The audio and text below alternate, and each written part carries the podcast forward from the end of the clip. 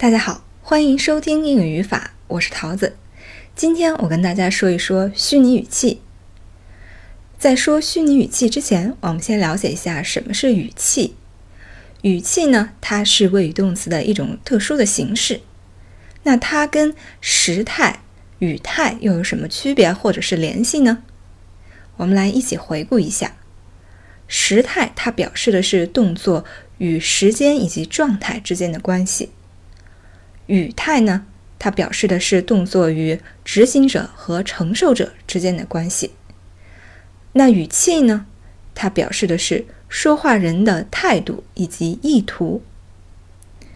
语气分为四种：第一，陈述语气；第二，疑问语气；第三，祈使语气；第四，虚拟语气。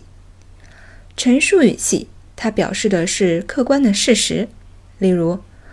I'm a teacher，我是一名老师。疑问语语气呢，它表示的是提出疑问、提出问题。例如，Are you a teacher？你是一名老师吗？祈使语气，它表示请求或者是警告。举一个例子，Don't forget to turn off the light，别忘了关灯。而虚拟语气呢？它表示从主观上的一种愿望、假设、建议等等。它也表示那些比较可能性比较小或者是可能性不大的事物。举个例子，如果我是鸟，我就能在天空中翱翔。If I were a bird, I could fly in the sky. 好，这个说的是语气的种类。那今天主要讲一讲虚拟语气。我们来看一看虚拟语气的三大基本类型：有与现在事实相反、与过去事实相反，以及与将来事实相反。我们先看第一种，与现在事实相反。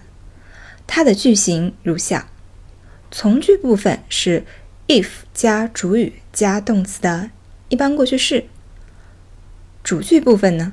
是主语加 would 或者是 could 或 should might 加动词的原形。举个例子，如果他在这儿，我们就可以问他了。We could ask him if he were here。那与过去事实相反的呢？它的句型有：从句为 if 加主语加动词的过去完成式。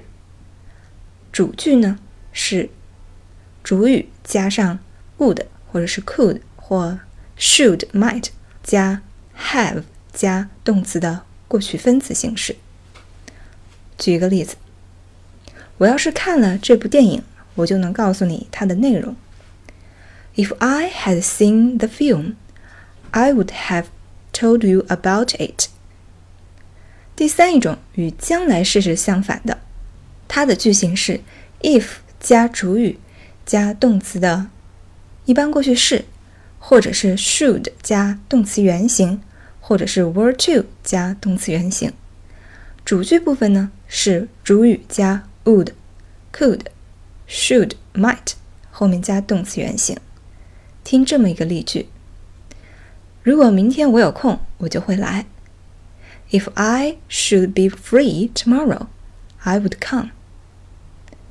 好，以上说的是虚拟语气的三大基本形式。当然，虚拟语气的用法还有很多，因为内容比较多，我将放在下一期的节目中为大家讲解。感谢大家的收听，我是桃子，咱们下期再见。